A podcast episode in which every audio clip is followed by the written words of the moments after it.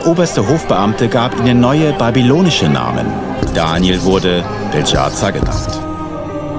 Wer die Schrift an der Wand lesen und mir sagen kann, was sie bedeutet, erhält eine hohe Auszeichnung.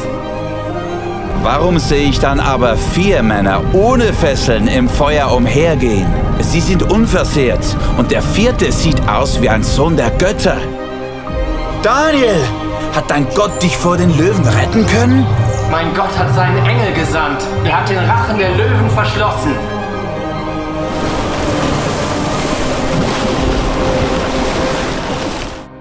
Wir haben eine neue Serie angefangen, Daniel Take a Stand und das Thema heißt, wie gehe ich mit Drucksituationen um? Und äh, Daniel war ganz mächtig unter Druck, weil er lebt ja in Babylonien und das war eine andere Kultur als die Kultur Gottes. Und er war mächtig unter Druck und ich glaube, wir alle kennen so Drucksituationen, wo du plötzlich aufgrund von deinem Glauben hast du plötzlich viele Fragen. Und ich habe so ein paar Fragen aufgeschrieben, die wir alle irgendwie ab und zu uns stellen sollten, müssten oder tun.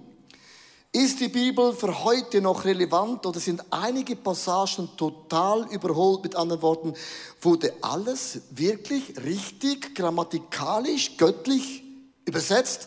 Das ist eine Frage. Die zweite Frage, liebt Gott denn nicht alle Menschen? Ob du in Babylonien wohnst oder was auch immer, spielt doch eigentlich gar keine Rolle, weil Liebe ist ja größer als Kultur. Wie soll ich regieren, wenn andere behaupten, dass meine christlichen Ansichten total lieblos sind? Eine andere Frage ist, was ist, ähm, was, was ist in einer sich ständigen ändernden Gesellschaft meine Aufgabe als Nachfolger von Jesus?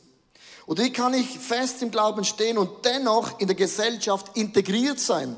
jetzt für alle, die die Kinder haben oder gerne Kinder hätten, wie helfe ich meinen Kindern, Gottes Werte zu lieben, wenn die Kultur ihnen etwas anderes sagt? Also das sind Fragen, wo wir alle in Druck kommen und eine Antwort geben sollten, müssten oder tun. Hier ist Daniel der Background, wie er mächtig in seinem Leben unter Druck kam aufgrund von seinem Glauben. Hier ist die Geschichte von Daniel und seinen Freunden.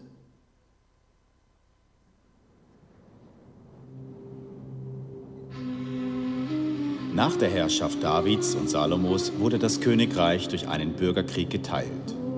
Israel im Norden, Juda im Süden. Die Stämme im Norden fingen an, Götzen anzubeten. Gott warnte die Bewohner immer und immer wieder, doch sie ignorierten ihn. So eroberten die Assyrer die Nordstämme. Trotz diesem warnenden Beispiel fiel kurz darauf auch Juda von Gott ab. Sie warfen die Warnungen von Propheten wie Jeremia in den Wind und wurden infolgedessen unter dem Herrscher Nebukadnezar als Sklaven ins babylonische Exil geführt. Daniel war einer von ihnen. König Nebukadnezar hatte einen Traum und ließ seine Berater rufen. Ich habe etwas geträumt, das mir sehr zu schaffen macht. Nun möchte ich wissen, was es damit auf sich hat. Lang lebe der König. Erzähl uns, deinen ergebenen Dienern, den Traum. Dann wollen wir ihn deuten. Nein. Erzählt ihr mir, was ich geträumt habe. Und erklärt es mir. D das können wir nicht. Das ist unmöglich. Wie, wie, soll das, wie soll das gehen? Wie soll das gehen, Herr König? Wie soll das gehen? Wenn ihr mir nicht sagt, was ich geträumt habe, lasse ich euer Todesurteil vollstrecken. Ich durchschaue eure Pläne. Ihr wollt mir eine Traumdeutung vorsetzen, die nichts als Lug und Trug ist. Erzählt mir den Traum, denn so erkenne ich, dass ihr mir auch die Wahrheit sagt, wenn ihr ihn erklärt. Äh, was du uns da zumutest, ist für Menschen nicht möglich. Nur die Götter können dir, o oh König, deinen Traum offenbaren. Doch sie wohnen nicht bei uns sterblichen Menschen. Da verlor Nebukadnezar die Beherrschung. Voller Zorn ordnete er an, sämtliche königlichen Berater hinzurichten. Auch nach Daniel und seinen Freunden wurde gesucht. Daniel sagte zu ihnen, Bittet den Gott des Himmels um Gnade. Fleht zu ihm, dass er mir anvertraut, was sich hinter diesem Geheimnis verbirgt. Sonst werden wir zusammen mit den anderen Beratern des Königs umgebracht. In der Nacht hatte Daniel eine Vision und erfuhr, was der Traum bedeutete. Da pries er den Gott des Himmels und kam zum König.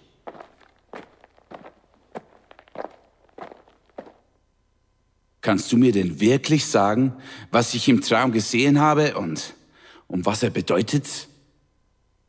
Mein König, wenn ich dir nur den Traum erzählen kann, dann nicht, weil ich klüger wäre als alle anderen Menschen. Nein, Gott hat es mir offenbart, damit du, mein König, eine Antwort auf das bekommst, was dich so beunruhigt. In deiner Vision sahst du eine riesige Statue vor dir. Der Kopf war aus reinem Gold, die Brust und die Arme waren aus Silber, Bauch und Hüften aus Bronze, die Beine aus Eisen und die Füße, teils aus Eisen, teils aus Ton. Während du noch schautest, löste sich plötzlich ohne menschliches Zutun ein Stein von einem Berg. Traf die Füße aus Eisen und Ton und zermalmte sie. Nichts war mehr davon zu sehen. Der Stein aber, der die Statue zertrümmert hatte, wuchs zu einem riesigen Berg und breitete sich über die ganze Erde aus. Das war der Traum. Nun werde ich dir, mein König, erklären, was er bedeutet. Dir hat der Gott des Himmels die Herrschaft anvertraut und dir Macht, Stärke und Ruhm geschenkt. Er hat dich dazu bestimmt, über alle zu regieren. Du bist der Kopf aus Gold. Das Reich, das nach dir kommt, wird schwächer sein als deines. Das vierte ist hart wie Eisen. Die Füße und Zehen der Statue bedeutet, das Reich ist zum Teil stark wie Eisen, zum Teil brüchig wie Ton. Noch während diese Könige an der Macht sind, wird der Gott des Himmels ein Reich aufbauen, das niemals zugrunde geht. Ja, es bringt alle anderen Reiche zum Verschwinden und wird selbst für immer fortbestehen. Da warf König Nebukadnezar sich ehrerbietig vor Daniel nieder.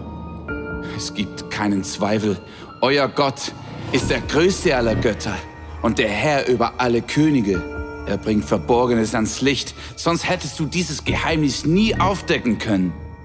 Nebukadnezar gab Daniel eine hohe Stellung am Hof und beschenkte ihn großzügig.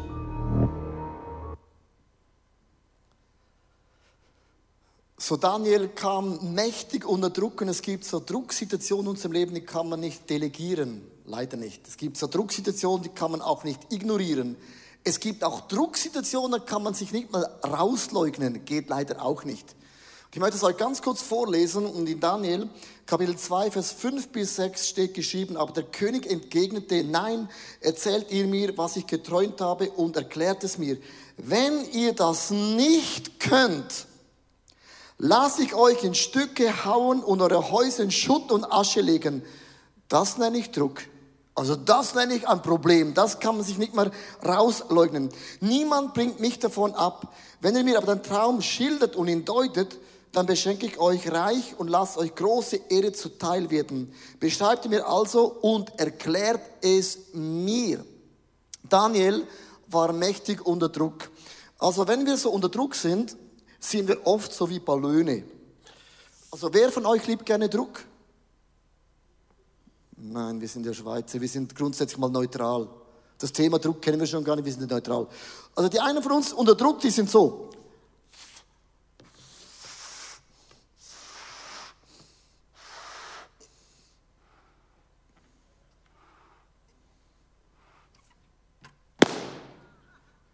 Die einen von uns, die, wenn du Druck bist, es zerfetzt dich und du sagst Dinge, du denkst, wieso habe ich das gesagt? Du tust Dinge, wieso habe ich das gemacht? Also du explodierst. Das sind die uns. Drucksituationen, bist du nicht mehr cool, sondern kennst du solche Leute? Dann die einen von uns, wenn du unter Druck bist, sagst du, ja, komm auch nicht raus. So, so. Die furzen dahin. Merkst du, bist zwar ein Ballon, aber so schrumpelig, ist auch nicht cool. So die einen explodieren, weiß nicht mehr, was du sagst, und die anderen so verlieren sich irgendwo im Nirgendwo. Und dann geht es weiter, um euch zu sagen, dieser Druck von Daniel wurde noch größer, nämlich in Vers 12 und 13, da verlor Nebukadnezar die Beherrschung. Voller Zorn ordnet er an, sämtliche Könige, Berater hinzurichten. Überall gab man den Befehl bekannt, alle Gelehrten, Daniel und seine Freunde auch, sollen getötet werden. Das nenne ich Druck. Das kann man nicht delegieren. Willst du für mich sterben? Kann man auch nicht lügen, sondern sind Fakten. Auch nach Daniel und seinen Freunden wurden gesucht. Und ich möchte euch so vier Punkte mitgeben, wenn wir in einer Drucksituation sind aufgrund vom Glauben. Wie können wir Bestand haben und doch dennoch eine Kultur beeinflussen? Erstens, bewahre Ruhe. Versuch's mit Ruhe und Gemütlichkeit, mit Ruhe und Gemütlichkeit. Bewahr Ruhe. Komm runter. Nimm den Druck raus. Ich möchte euch einen Facebook-Eintrag zeigen, wo jemand über mich geschrieben hat. Und es ist nur einer von Hunderten, die über mich geschrieben werden. Ist noch interessant. Und da hat eine Person geschrieben, habe den Namen bewusst weggenommen, um die Person nicht äh, bloßzustellen, diese Frau. Übrigens ist das, was in der Predigt gesagt hat, Missbrauch des Wortes Gottes, schreibt jemand über mich. Weil die Bedeutung im Hebräischen und Armenischen eine andere Bedeutung haben, Tempelposition und Pädophilie. Pädophilie. Das Wort Gottes wörtlich zu nehmen, ist missbrauchtes Wort Gottes. Äh. Also, ich habe viele solche Dinge, die mir Leute schreiben per E-Mail, per WhatsApp oder bei Facebook. Jetzt gebe ich dir einen Tipp. Das ist schon ein bisschen persönlich, so richtig so einen Runden in die Corazon de Malon. Hä? Hä? Wie, wie geht man mit dem um? Mega wichtig. Lass den Druck raus. Schreibe nie auf Social Media einen Gegenbericht. Das macht, dann geht es immer in Telesin und er, mach das nicht, nimm einfach den Druck raus. Nimm es nicht persönlich, nimm den Druck raus, weil du, wenn du beginnst zu schreiben auf Social Media, das ist genau die Position, wo Leute wollen, dass eine Argumentation gibt. Und das können tausende von Leuten reden, das lesen, das ist nicht schlau. Meine Frau hat mir einen guten Tipp gesagt, wenn du wütend bist, schreib ein E-Mail der Person und dann schreib alles auf, was du denkst und dann lösche es wieder. Habe ich gemacht, statt einen Delete-Knopf, habe ich den Send-Knopf geschickt. Ah, hat sich dann auch nicht gut herausgestellt. Aber einfach mit anderen Worten, komm runter. Ist mega wichtig. Komm runter. Verschaff dir eine Zeit. Du sagst, ich reagiere nicht jetzt sofort, sondern komm runter. Du musst etwas unternehmen, um runterzukommen. Es heißt in Daniel 2, Vers, Daniel 2, 14 und 15, als Daniel davon erfuhr, wandte sich nach Ariachon, den Oberbefehlshaber des Königen Leibwache, der schon die Hinrichtung vorbereitete. Er überlegte jedes Wort genau. Komm runter, braucht dein Hirn nicht deine Emotionen, sondern überlegt er ganz genau, weil Worte entscheiden über Leben und Tod, wie man reagiert. Er sagt dann, warum hat Nebukadnezar einen solch harten Befehl erteilt? Das war eine Frage. Wenn man eine Frage stellt, öffnet man im Herzen, warum schreibst du so eine Scheiße in Social Media? Ist deine Katze gestorben? Hat dich dein Freund verlassen, als ich plötzlich das Arsch bin der Männer? Es gibt immer eine Geschichte hinter der Geschichte. Wenn man Fragen stellt, kommt man plötzlich auf den Punkt. Und das Zweite ist mega, mega wichtig dass du nicht aufhörst zu beten. Gebet ist wie so zwei Gabeln. Man faltet die Hände, siehst du? So. Und dann ist das Gebet ist wie so ein Zahnstocher.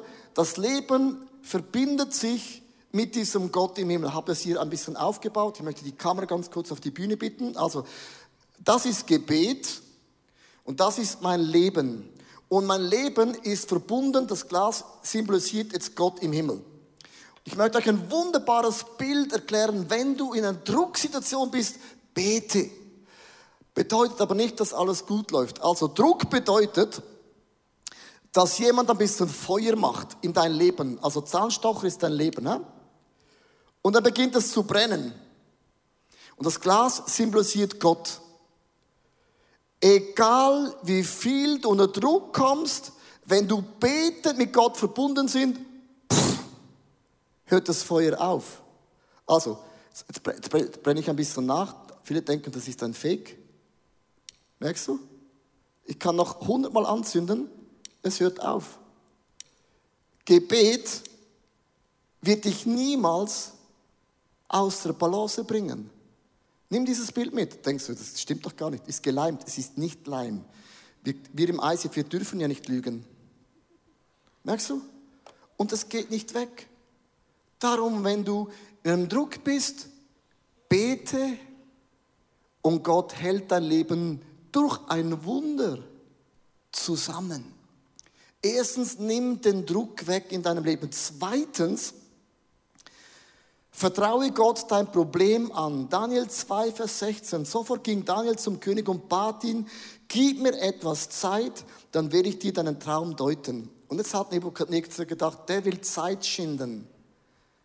Hier ist eine wichtige Lektion. Wenn du unter Druck bist, denkst du, Gott hilf!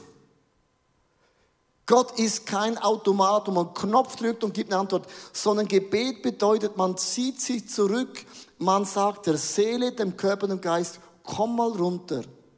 Wie sieht Gott die Situation? Die meisten von uns wollen sofort ein Wunder, sofort eine Lösung. Aber Gebet bedeutet, man nimmt sich Zeit, man zieht sich zurück. Es braucht immer Zeit, bis Gott auch spricht. Und dann geht es weiter. Und jetzt das ein Wort, das möchte ich euch ganz kurz zeigen in Vers 27 bis 28. Mein König, erwiderte Daniel, hinter deinem Geheimnis kann keiner deiner Berater kommen, weder Geistesbeschwörer, noch Wahrsager, noch Magier.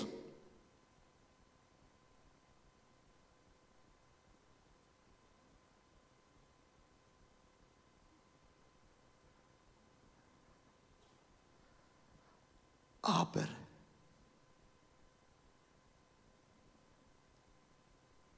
Aber, aber, es gibt einen Gott im Himmel.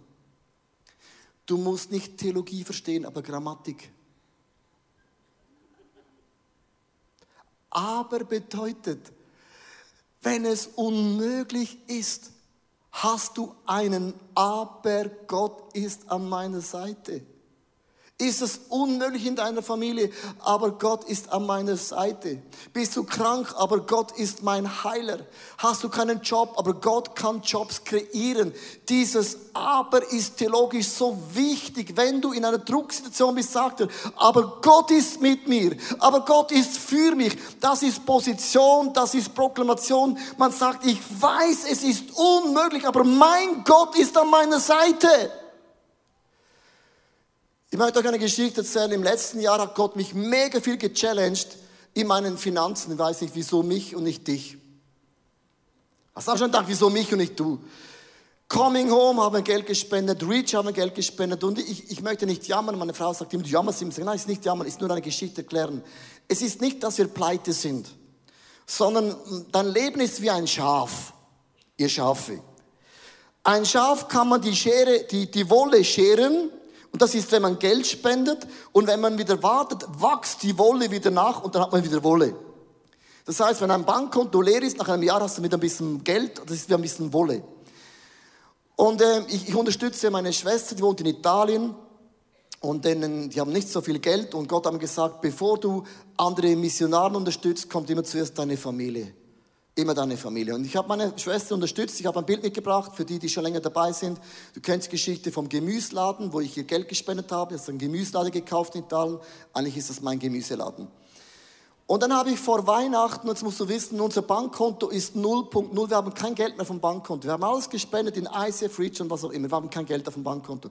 Also wir leben noch, aber wir haben keine Wolle, kein, verstehst du, nichts mehr. Dann habe ich gesagt, Gott, ähm, wie viel Geld, mit, mit, null Geld auf dem Bankkonto. Gott, du hast mir einen Auftrag gegeben, meine Schwester unterstützen, wie viel Geld sollen wir spenden? Ich habe gedacht, Gott sieht mein Bankkonto.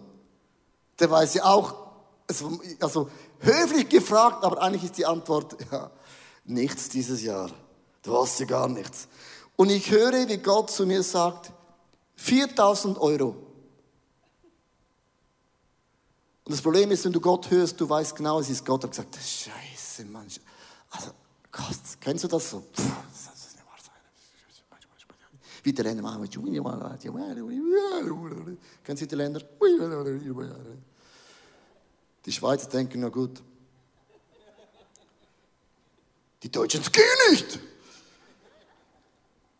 Ich habe eins gelernt am ICF-Conference durch Mike Bilevacci.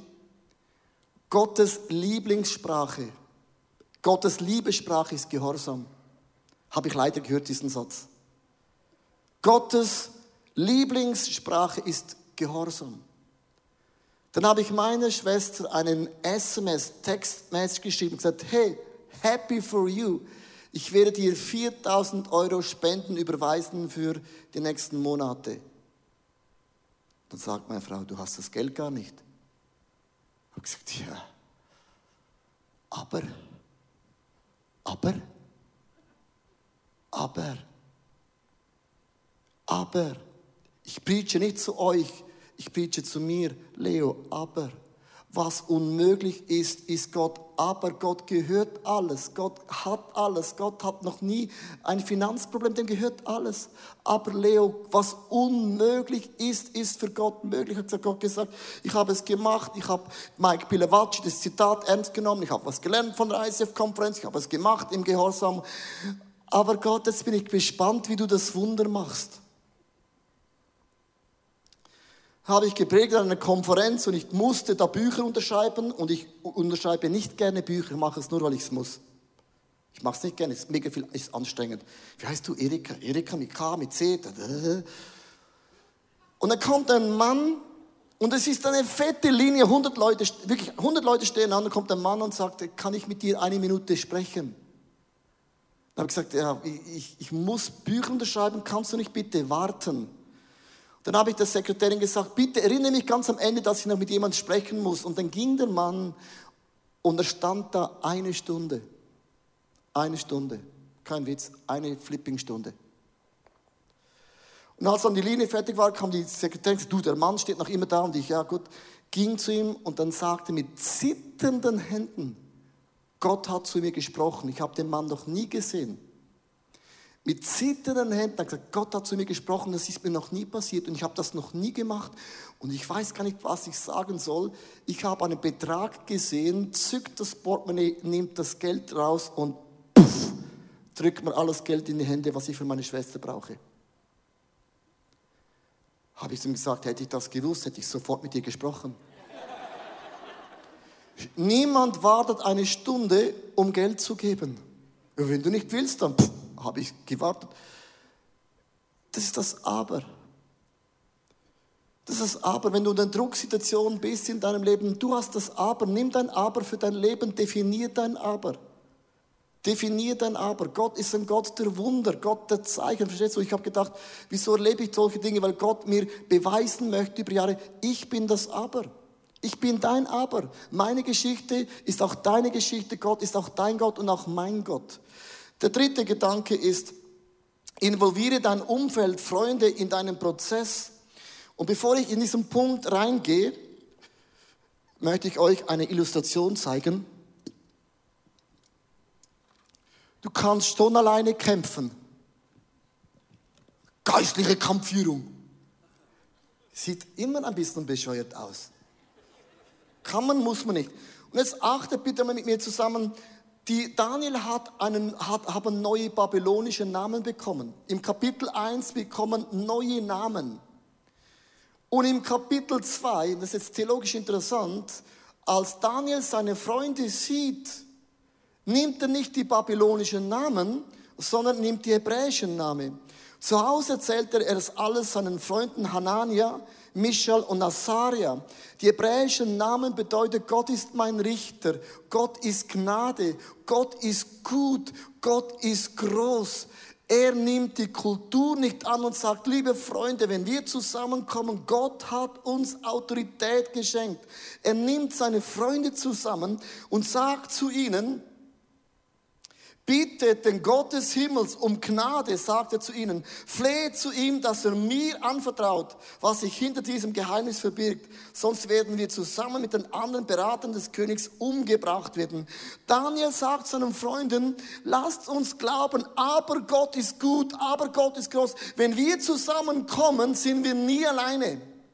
Und es gibt es oft Leute, die sagen, ich gehe in die Kirche, aber wenn ich ein Problem habe, hilft mir niemand.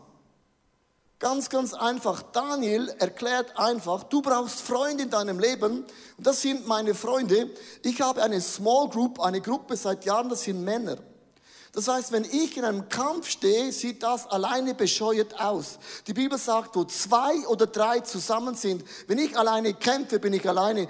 Der Bibelvers gilt nicht. Die Bibel sagt, die Gemeinschaft zusammen, wenn ihr zusammenkommt und betet, hat das mega Kraft. Weil deine Gruppe am Montag, am Dienstag, am Mittag steht um dich herum und sie beginnen für dich zu beten. Und jetzt achte mal, was sie beten. Und es ist nicht mein Gebet alleine, sondern zusammen flehen wir zu Gott, dass Gott ein Wunder macht und du merkst, oh, das tut, das tut mega gut. Hier eine Hand, oh, hier ein bisschen eine schöne, so, solide, softe Hand. Merkst du, und, und, und merkst, plötzlich merkst du, ich bin ja gar nicht alleine. Du kämpfst nie alleine. Du kämpfst alleine ohne Small Group, bist du wirklich alleine, so, so lächerlich. Eine Gruppe umgibt dich. Und wenn zwei oder drei zusammenkommen, bist du nie alleine. Und ich sage den Leuten, wenn du keine Small Group hast, das ist recht mutig. Also dein Glaube ist groß. Und wenn du ganz, ganz schwach bist und nicht mehr weiter weißt, auf deinen Knien bist, dann nimm deine Small Group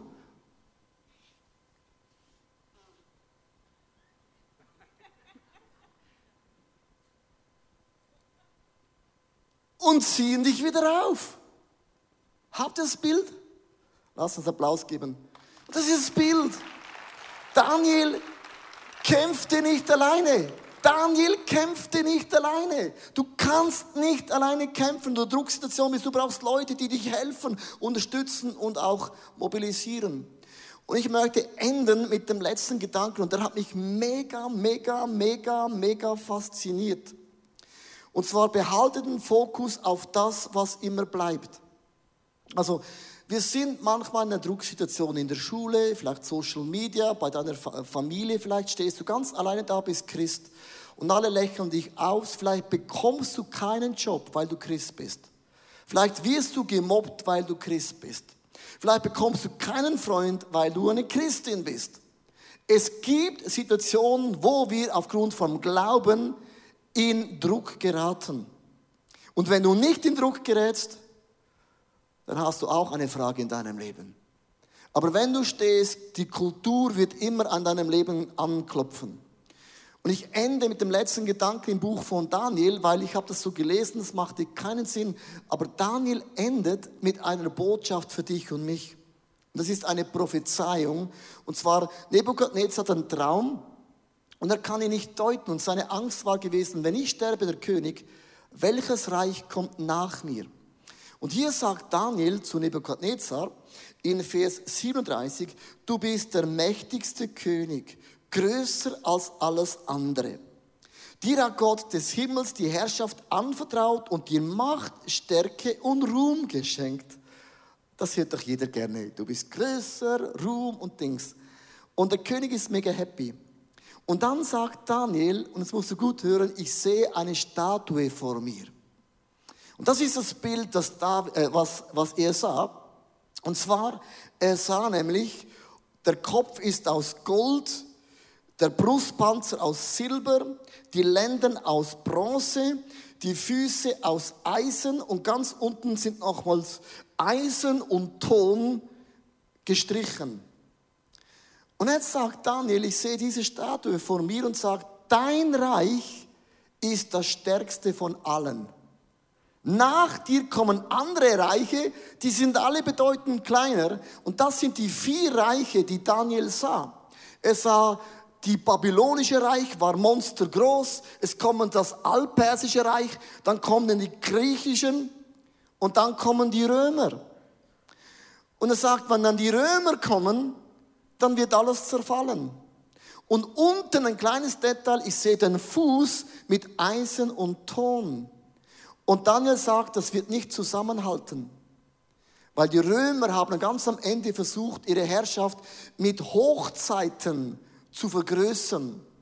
Und er sagt, auch wenn er heiratet, werden diese Nationen nicht zusammenbleiben, weil Ton und Eisen bricht immer auseinander.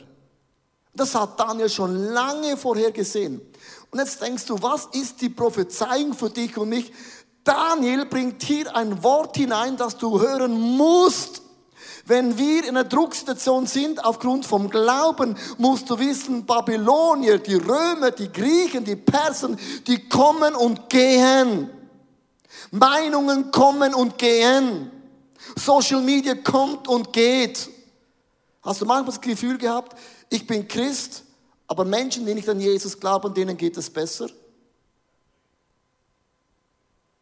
Wie oft haben wir das Gefühl, lohnt sich denn Jesus nachzufolgen? Ich leide, schlechten Job, meine Kinder kommen speziell raus. Wir haben manchmal diese Fragen, stimmt es nicht? Lohnt es sich, Jesus zu vertrauen? Lohnt es sich, für das zu kämpfen? Lohnt es sich? Und Daniel bringt eine Prophezeiung. Es wird ein Stein gelöst vom Himmel, ein Stein.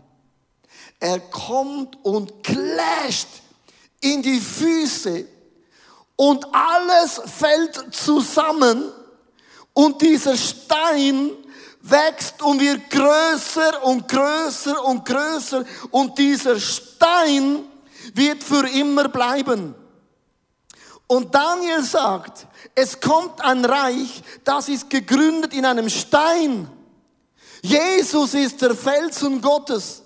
Jesus kam vom Himmel auf diese Erde als ein Stein und sagte zu Petrus, auf diesen Felsen, auf dieses Kieselstein baue ich mein Reich. Und das Reich Gottes war in Petrus Munze klein und es fing an zu wachsen. 3000 Frauen und Männer kamen zu glauben. Und das Reich von Gott, der Stein, wuchs zu einem Riesenberg. Und Jesus sagt durch Daniel, mein Reich Gottes bleibt für immer bestehen.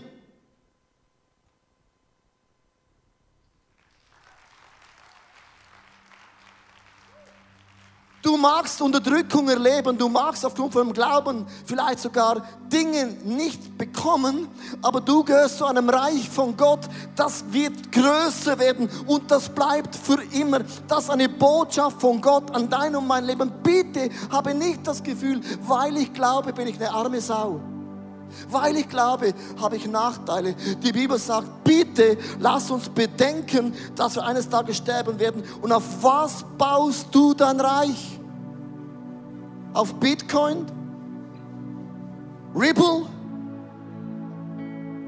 Dein Know-how, dein Geld, deine Familie, dein Haus?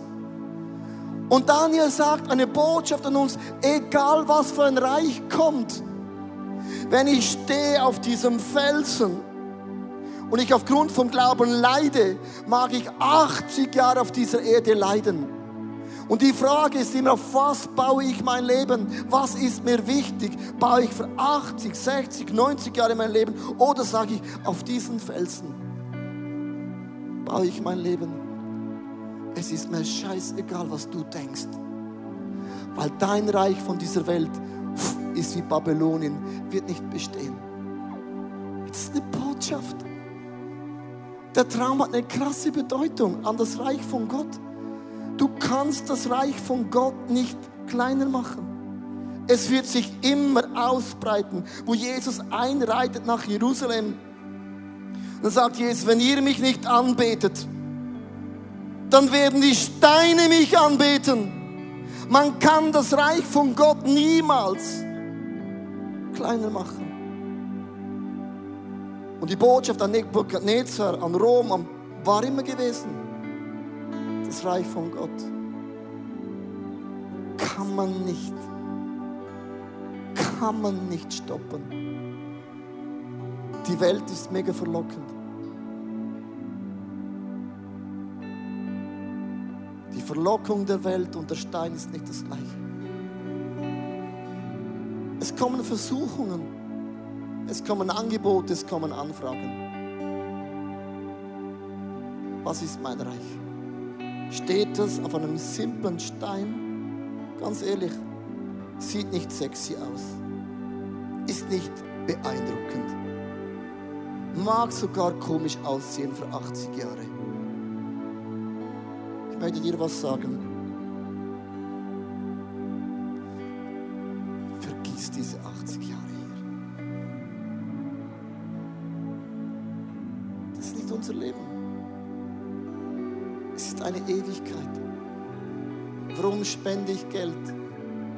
Reich von Gott?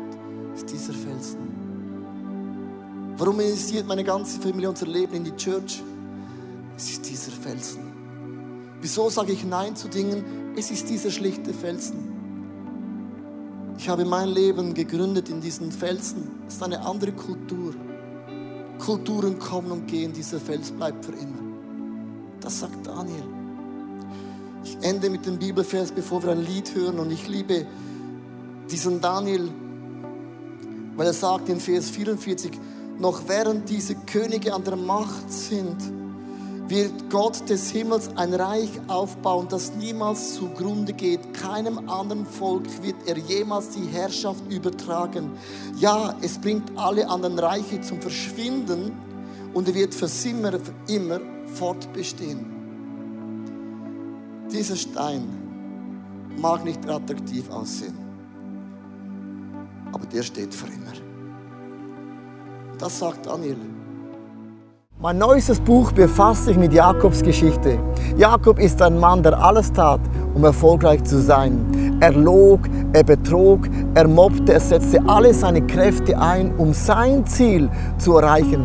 Durch verschiedene göttliche Erlebnisse lernt er eine neue Einstellung und eine Lektion des Lebens, nämlich, dass Gott für ihn kämpft. Und im neuen Buch werden wir anschauen, wie trotz unseren Imperfektionen mit Gottes Hilfe unser Ziel erreichen werden. Darum ist Jakob so ein super Beispiel für dein und auch mein Leben.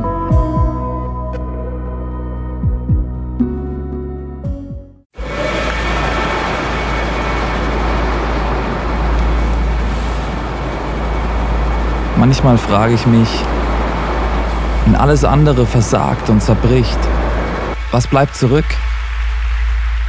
Warum sind wir von überall hierher gekommen? Weil am Ende vom Tag nichts anderes Bestand hat. Wie würde das aussehen? Was wären die Konsequenzen von etwas so Radikalem? Wie würde es aussehen, Jesus tatsächlich zu folgen?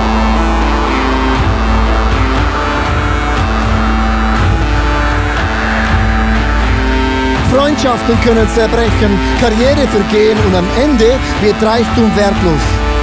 Er weckt einen Durst für Wahrheit, Mitgefühl und Liebe, den nichts auf dieser Welt jemals löschen kann. Worauf können wir also wirklich unser Leben, unsere Hoffnung bauen? Es gibt nur die einzige Sache. Wenn alles gesagt und getan ist, er allein ist unser Fels, unsere Mitte und unser Fundament.